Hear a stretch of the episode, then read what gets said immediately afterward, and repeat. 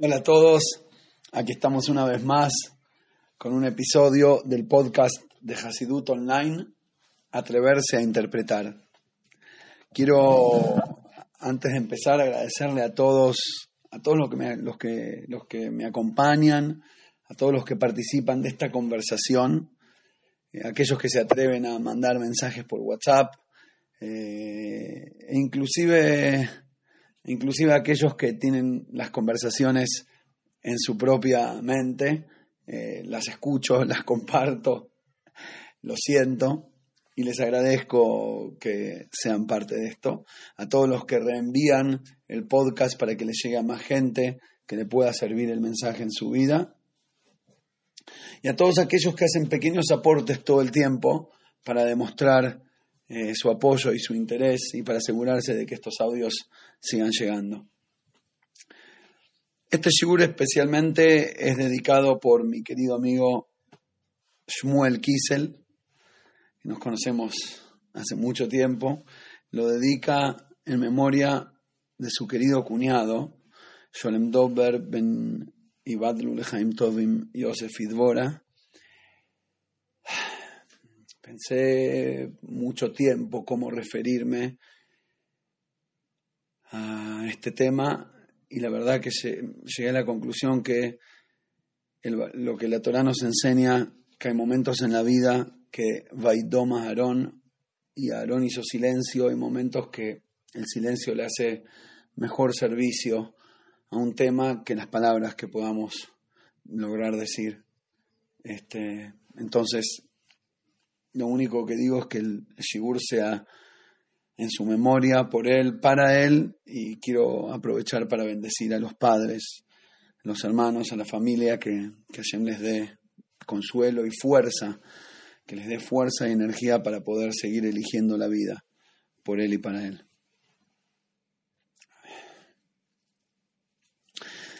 Bien, la semana pasada, en el podcast de, de Bereshit, Hablamos de trascender, de desafiar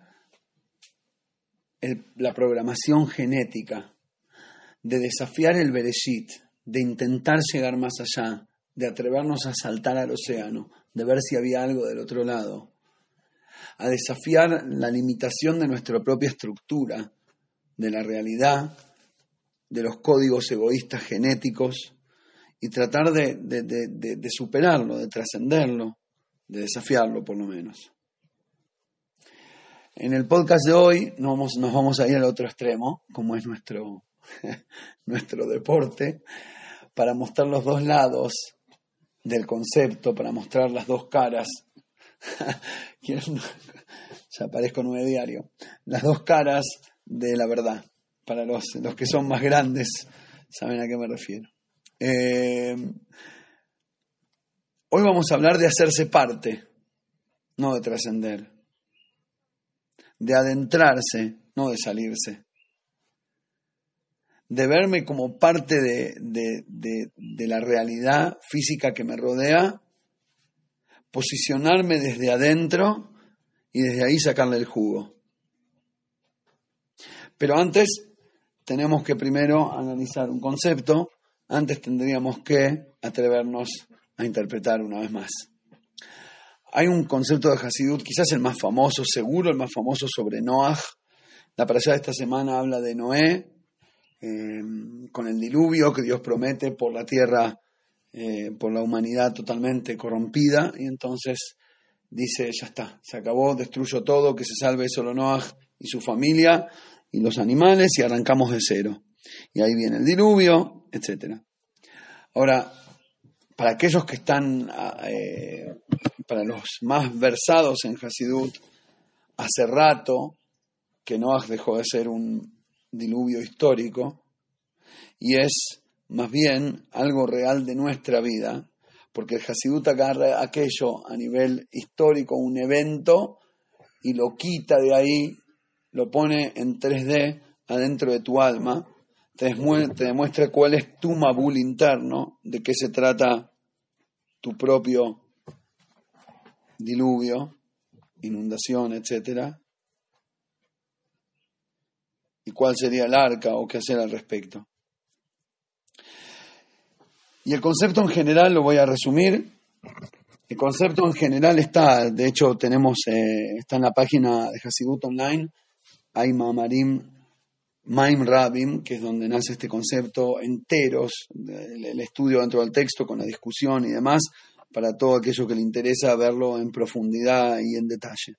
Pero resumido, básicamente, el Hasidut nos enseña que los, las preocupaciones financieras, los problemas de plata y en general todos los temas, los pensamientos que nos abruman, pensamientos abrumadores sobre la vida y la situación y en esto y la economía y sobrevivir y el amigo y la familia y él me dijo que no le dije que la política en el laburo y qué voy a hacer. Todos esos pensamientos, dice Hasidut, es como es como un diluvio, es como una lluvia que te, como una tormenta que te persigue. De hecho se llama pensamientos que te atormentan. Y, y realmente amenazan con apagar la llama de fuego del alma. Y por eso el Hasidut lo conecta con un versículo en el Shira Shirim, en el Cantar de los Cantares del Rey Salomón, que dice, poética y románticamente, Maim Rabim, las aguas cuantiosas, lo no podrán apagar el fuego del amor. Un ejarot lo y, y los ríos cuantiosos y, ¿cómo se llama?, que, que, fluyen con fuerza, no van a poder llevarse, arrasar, llevarse por delante mi pequeña llamita de fuego. Esa llama de fuego es el amor oculto que uno tiene en el alma, es la conexión esencial que uno tiene con Hashem, con la vida, con uno mismo, con el prójimo, es la calidez humana, es la, la sensibilidad que la conciencia muy únicamente humana nos provee ese fueguito es maravilloso y es espiritual y es la expresión de tu alma. Ese fueguito es tu alma expresando su deseo de conectarse con la, con la, con la fuerza de vida original, con Hashem. Ese fueguito está bajo una amenaza, ahora agarra el fueguitito, del, un fosforito y llévalo al océano Atlántico y mételo en el medio, adentro, adentro del océano a 5 kilómetros de distancia, no sé, 5.000, lo que fuera. Y, y el Pazuca agarra y dice, no se te va a pagar, no te preocupes. ¿Por qué? Pero antes del por qué, entendamos, entendamos por qué compara el, el, el la sensación del alma, con este, con este diluvio, con este fueguito, está tratando, esta llama que trata de sobrevivir en el agua. Si alguien, alguno de los oyentes alguna vez se concentró bien en algo, pero bien, como no sé, por ahí, eh, desde, desde que terminaste la carrera universitaria o la yeshive, concentrarse en algo que, que, que tenés la cabeza completamente en la idea, un científico que está desarrollando una, una ecuación, una cuestión, un músico que está súper concentrado en, en, en, en generar una pieza, a esa gente les molestan las pavaditas chiquitas de la vida. Cualquier cosa se transforma en un pensamiento tormentoso, como que, sacámelo, no puedo, necesito concentrarme, estoy metido acá en la cuestión, no puedo ahora pensar en, que, en, que, que ayer vencía la boleta y no llamé atención al cliente, que cuando llamé el lunes a la mañana estaba cerrado y como no me atendieron pasaron las 72 horas, después me terminaron cobrando y ya no me puedo quejar porque cuando le dije que, que le... ¡Ah! Una vez me preguntaron, ¿qué harías si te ganase el loto? Es la pregunta, ¿no? Más allá de la plata, es la pregunta que descubre quién sos. Cuando ya no le debes nada a nadie, cuando queda vos con tu propia verdad. Y por eso la mayoría de la gente se vuelve loca cuando se gana la lotería. Porque esa es su realidad, pobres. Porque nunca trabajaron sobre su parte interna, porque se vivieron escapando. Pero cuando uno lo tiene desarrollado, no importa. La cuestión es que alguien me preguntó una vez qué harías. Supongo que esperaba algo parecido a un auto deportivo, un yate, la casa frente al mar, qué sé yo. Yo dije, la verdad, la verdad, lo primero, primero, me compro un gestor. Eh, alguien que me los trámites. Yo no quiero, no quiero, no quiero más cositas que me, que me interrumpan la vida. ¿Quién dice? ¿Quién tiene fuerza en esta vida para bancarse la vida? Así, dice el Hasidut, es como siente el hombre creyente, todo el tiempo. No en el momento que está haciendo una pieza musical, su vida entera es una pieza musical. El hombre religioso, el creyente, el que tiene, no, me refiero al religioso, el que cumple rutinas religiosas, ¿eh? no el que más cosas hace. Me refiero a la persona que tiene una experiencia espiritual de, la vida, que, que siente, que conecta, que busca. A esa persona las pavaditas, y más si no son pavaditas, si son problemas reales, Dios libre de salud o de, de vida, de más, o, de panasá a nivel de no tener para comer, Dios libre. Aquel que le toca lidiar con eso, es muy difícil mantener el fuego interno. Y a eso se le llama el diluvio. Y ahora viene la maravilla, que es el concepto central. Viene el Hasidut y dice, te voy a dar una perspectiva en la cual ni es una perspectiva que no te va a negar, no va a ningunear el problema, como la historia que contamos varias veces, a veces la cuento a favor y a veces la cuento en contra, y eso me parece la, belleza más profunda de la dinámica de los conceptos. Que había una vez un rebe que le dijeron, ¿cómo haces para vivir tan feliz, siendo que tu vida es tan difícil y con tantas complicaciones, y el mundo está lleno, eh, fue y será una porquería? Entonces, él dijo, eh, muy simple, yo vivo un tefaj. Tefaj es una medida que se usa en el Talmud, es como un puño, 10 centímetros. Yo vivo un puño por encima de la, de la, de la tierra. Entonces es verdad, hay caca, hay basura, y todo, pero a mí no, no me mancha. La veo, la siento, sé que está, pero yo estoy por encima. Yo camino un tefaj ejer. Yo camino un puño más alto. Está buenísimo, pero así cualquiera. Es decir, si podés bien, pero no, no jugaste el partido y lo ganaste. Te fuiste del partido. Es decir, no te atreviste a ensanchar el, puente, ni tampoco lo cruzaste estrecho. Te quedaste de este lado sin pasar al otro. Entonces no se trata de ningunear de hacer de cuenta que no existe el problema. Como soy religioso, hago cuenta que los problemas de la realidad no existen. Estoy un poco más arriba y así, y así, Es una manera de hacerlo, es una forma. Y como dije, en su momento hablamos de la virtud de esta perspectiva. Pero hoy no estamos hablando de trascender, hoy estamos hablando de hacernos parte. Y lo más loco es que la perspectiva de Hasidut tampoco te va a enseñar a vencer el problema. No te va a dar una herramienta para que lo venzas. Hay un problema. ¿Cómo lo venzo? Eh, ¿Cómo lo, lo, cómo lo, cómo lo, lo, bajo? No me voy a escapar, lo voy a pelear y le voy a ganar la pelea. ¿Cómo? Haciendo esto y esto. No, no. No es así. Lo que hace el Hasidut en Maim Rabim es decirte, ¿viste esa agua cuantiosa? ¿Viste toda esa cosa tremenda que amenaza con ahogarte la vida? Ok, abordalo, abrazalo, y con ganas. Disfrútalo, aprecialo, agradecelo. ¿Por qué? Porque ahí, ahí adentro del agua, dentro del diluvio, no en el arca cómoda de la perspectiva espiritual del escape, adentro de los Maim Rabim, vas a encontrar la fuerza de tu llama interna. Y por eso la Torah llama al diluvio, más tarde el profeta Isaías lo llama al diluvio las aguas de Noah, como si fueran de él, ¿no? A mí siempre me causó, siempre me causó una gracia o una bronca o un interés el hecho de que las enfermedades se llaman con el nombre de quien las descubre. El pobre señor Alzheimer era un doctor, un intelectual, un tipo le dedicó la vida a tratar de ayudar gente que de repente perdía la conciencia es tremendo, es como, es dolorosísimo. Y el hombre le dedicó la vida científica suya a descubrir el problema y a tratar de ver qué hacemos al respecto. Y ahora él es el nombre de la enfermedad. la enfermedad se llama Alzheimer. Imagínate si se levanta hoy el pobre, o el doctor Crohn's. hay un montón de enfermedades que se llaman con el nombre de quien la descubrió.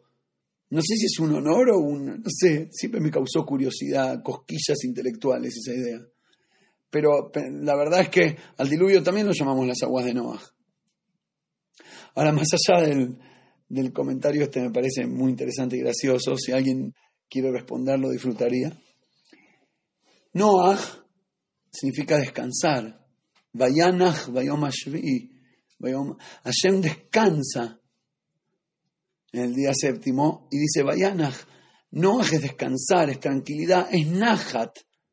Volvimos al Nahat del, del, tema de la sucasia, ¿alguien se acuerda? La tranquilidad, la paz interna, el diluvio. Si, si, hay uno que no la paz interna es Noah. Míralo. El tipo escuchando a durante años, voy a destruir la tierra porque es toda una porquería. Y él le dijo, anda a hacer un arca y te vas a salvar solo vos. Traumado, empezó a construir 120 años, asustado. La gente le preguntaba, decía, qué sé yo, estamos mal muchachos, así no podemos seguir. Dios dijo que si seguimos así, nos morimos todos. 120 años construyendo el, escape. Y después el Mabul de hecho ocurre y él ve como 99% de la humanidad perece, se hace bolsa todo, baja, queda con un post-trauma de aquellos, lo primero que se le ocurre es plantar, eh, plantar uvas y se pone a tomar. Si hay uno que no tuvo la, tranquilidad del espíritu fue Noah, pobre. Y por otro lado, la traducción de la palabra Noah es tranquilidad, paz. porque esa paz se logra únicamente, dice el Hasidut, a través de y adentro de el Mabul. En otras palabras, la espiritualidad le pertenece únicamente a aquel que no habita la comodidad de la espiritualidad. Es decir, para lograr una conexión interna profunda y espiritual, lo primero que tenés que hacer es escaparte de la tranquilidad y de la facilidad de la, de la actitud espiritual. Metete adentro de la situación. Reconoce que adentro del problema hay una chispa divina que te está esperando. Entendé que en cada desafío hay una monedita como en los jueguitos que ibas avanzando y si saltabas el cosito y te metías en el lugar, agarrabas el, el, cosito eh, indicado, tirín, salía una monedita de oro y ganabas energía para jugar dos minutos más. Uno tiene que darse cuenta que estamos en ese juego a donde cada desafío en realidad no es, no es ni siquiera, no es que la no es que la crisis es un desafío y una oportunidad. Es más, directamente es toda energía divina, no hay nada fuera de él. Y cuando vivís con esta conexión, de repente todo lo que otros llaman problema son trampolines. Me encanta el ejemplo que leí hace un tiempo, a mí me gusta el vino, me gusta aprender sobre el proceso, las uvas y no sé qué. Y estaba, estaba viendo un, documental que por qué las uvas crecen en los lugares más secos ¿no? Los lugares donde hay buena uva para vino son tierras secas, California, Mendoza, Chile, es decir, hay lugares en, Francia, bueno, y esto era sobre, sobre Francia, el, hombre decía que ese año llovió muchísimo, hubo un, invierno muy fuerte, y nada, dice, se me arruinaron todas las uvas porque, porque la uva no, no vive bien cuando tiene mucha agua. Y es muy loco, el que le está haciendo la entrevista le dice, pero no, no entiendo, por lo general si llueve es, bueno para las plantas, crecen mejor. Dice, no, no, no, la uva funciona de una manera interesante. Cuando la tierra está seca, las raíces se tienen que forzar para conseguir nutrientes, para conseguir una parte de la tierra donde está húmeda y de ahí absorber nutrientes de la tierra. Entonces, cuando, las raíces sienten que está seco, empiezan a hacer una fuerza tremenda para expandirse para hacerse más gruesas, para, absorber, tener mejor absorción de, la humedad y de los nutrientes del piso. Y, por eso, cuando está seco, desarrolla una serie de raíces maravillosas que absorben un montón y le dan nutrientes y no sé qué. Ahora, cuando vos le das mucha agua, las raíces se quedan chiquititas, muy chiquititas, porque igual, ¿para qué crecer si las tengo disponible acá? Y al no haber crecido, no tienen fuerza. Cualquier viento las tira, cualquier problema las mata, eh, le, falta el oxígeno porque está saturado de agua, no puede absorber los nutrientes, etcétera, al final termina sufriendo y, quizás muriendo. Es increíble. Uno, pensara, uno pensaría que cuanto más agua le das, mejor va a estar. No, lo contrario. dale un poco de seco y abrazá la sequía, porque la sequía es lo que te va, lo que te va a hacer llegar adelante. A mí que me gusta también, doy dos ejemplos hoy de, de, de cuestiones con las que estoy muy conectado personalmente.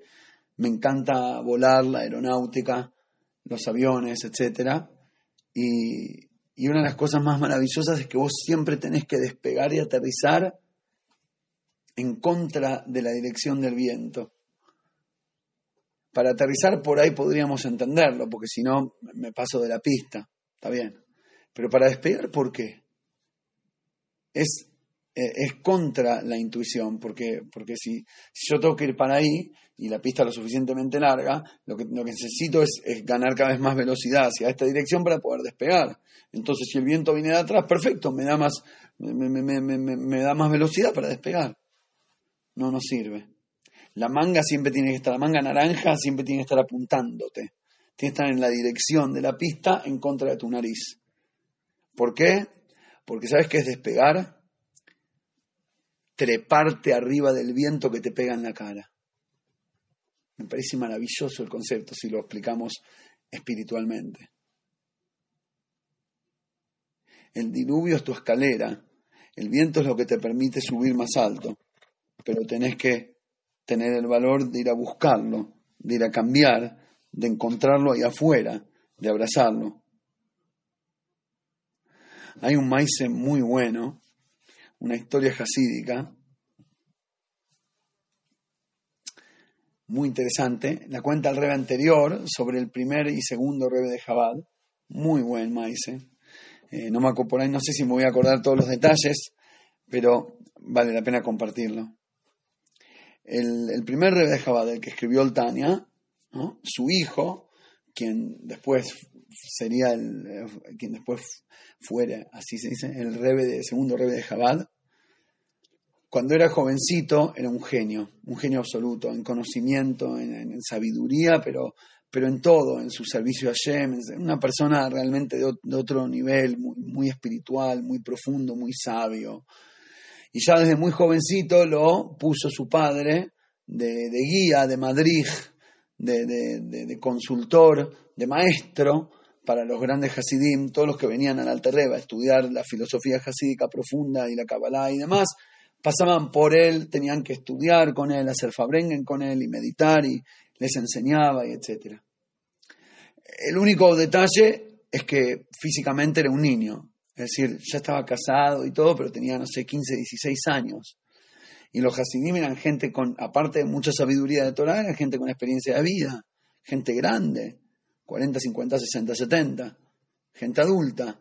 Y de repente tener que sentarse a escuchar a un muchacho, chin, muchachín, eh, se complicaba en algunos momentos. Y la historia nos cuenta en uno de estos eh, una de estas, eh, ¿cómo se dice? Encuentros, resulta que el Mitre Rebe en su Fabrengen le está dando por la cabeza a uno de los Hasidim y que tu tefilá, que debería ser con más cabaná, con más intención y más conectado, no veo la profundidad de tu meditación, la verdad que no, no, te, está faltando acá y acá y acá. Y le da, y le da, y le da.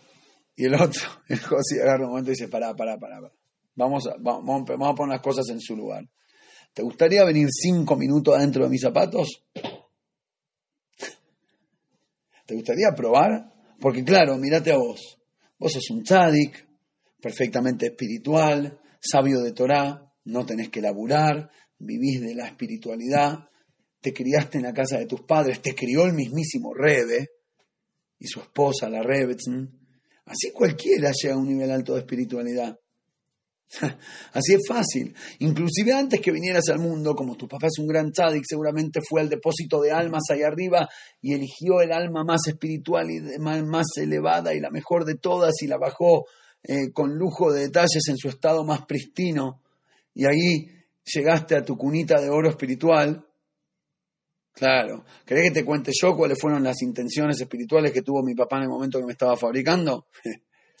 y después cómo me crié, a dónde me crié. Mis padres, nada, dos seres humanos como cualunques mortales que se chocan contra la realidad de la vida todos los días y que hacen lo que pueden y que zafan como vienen y, que, que salen con su baldecito y vuelven con no sé qué adentro. Y me criaron como pudieron, ¿viste? Lo mejor que pudieron. Y los quiero así como son. Pero no tuve la vida espiritual perfecta, libre de traumas y de problemas que tuviste vos. Y para ir a trabajar, vos claro, comés en la casa del rebe, que igual está todo bien. Pero yo tengo que salir a la calle a laburar y anda a cobrarle a uno de los muchachos esto. Me tengo que sentar, ¿a qué hora, a qué hora me lo voy a encontrar para una reunión? Estamos hablando en Rusia hace 300 años.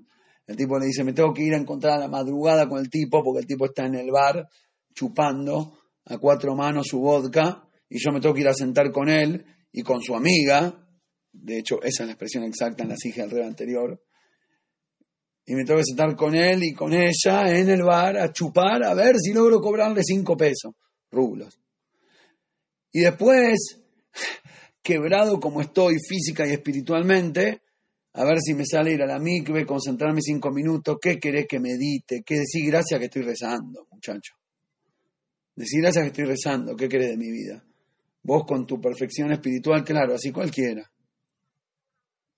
Y el Mitter bajó la cabeza y no dijo nada.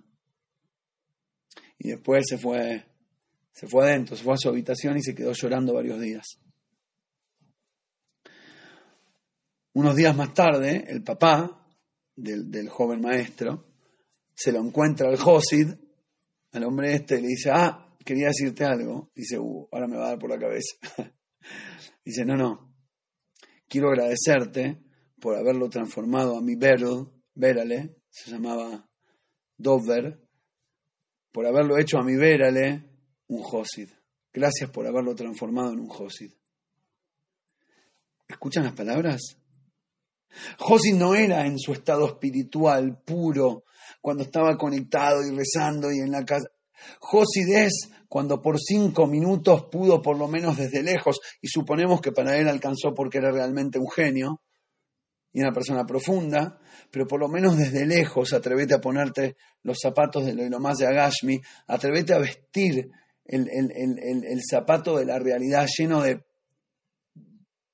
barro, para ser delicado, sentilo, vivilo, experimentalo, aprende de eso, lograr que sea esa la nafta, lo que te da la energía, Logra que eso sea lo que te da la fuerza. No lo veas como agua que te quiera apagar el fuego. Velo como un río de gasolina que lo único que va a hacer es transformarte en una energía, en una energía infinita. Recién ahí te transformas en Josi. Cuando cambias la perspectiva, cuando agarras toda la sabiduría espiritual que tenés y la haces rebotar contra la pared de la realidad cuando te atreves a interpretar. Cuando agarras los conceptos y los bajás y los apoyás bien abajo, que tengan traducción literal, que signifiquen algo. Cuando ser muy elevado no es meditar en cosas justo, justo, no sé, la Jorge Protis me tocó leer una leer una, ay, una catabá, se me van las palabras, un artículo eh, en una revista de, filosofía y psicología un artículo sobre Kant y dice, y dice hablaba de que, el, de que el tipo caminaba, tenía una vida totalmente tranquila, gris, vivió toda la vida en la misma, decía el nombre de la calle, y el reloj que hacía tic-tac con frialdad alemana mientras él caminaba su misma caminata con el mismo bastón a las 3 pm el reloj ya sabía que se lo, se lo encontraría a él caminando y con el mismo, sobre todo gris, y con su eh, esto y sus pensamientos filosóficos. Me encantó como que el filósofo realmente vivía alejado de la realidad, vivía en una situación muy, muy parve, para llamarlo de alguna manera, muy gris, muy no relacionada con, con los desafíos de la vida de manera real, sino como el sabio que mira el mundo desde la ventana y alcanza, porque si sos sabio en serio alcanza con, con verlos de la ventana, para ser sabio y escribir libros de filosofía, pero no para transformar esa realidad en energía positiva y buena. Entonces la pregunta es, ¿qué querés? ¿Ser un genio de cómo analizar la basura o ser la fábrica, la, la central que transforma todo eso en energía positiva? Esa es la pregunta. Esa es la pregunta central. Porque tanto las ideas como las personas se forjan en cancha visitante. Muchas gracias a todos. En serio, en serio, gracias por estar, por escuchar, por compartir. Y bueno, nos encontramos, Besat Hashem, la semana que viene.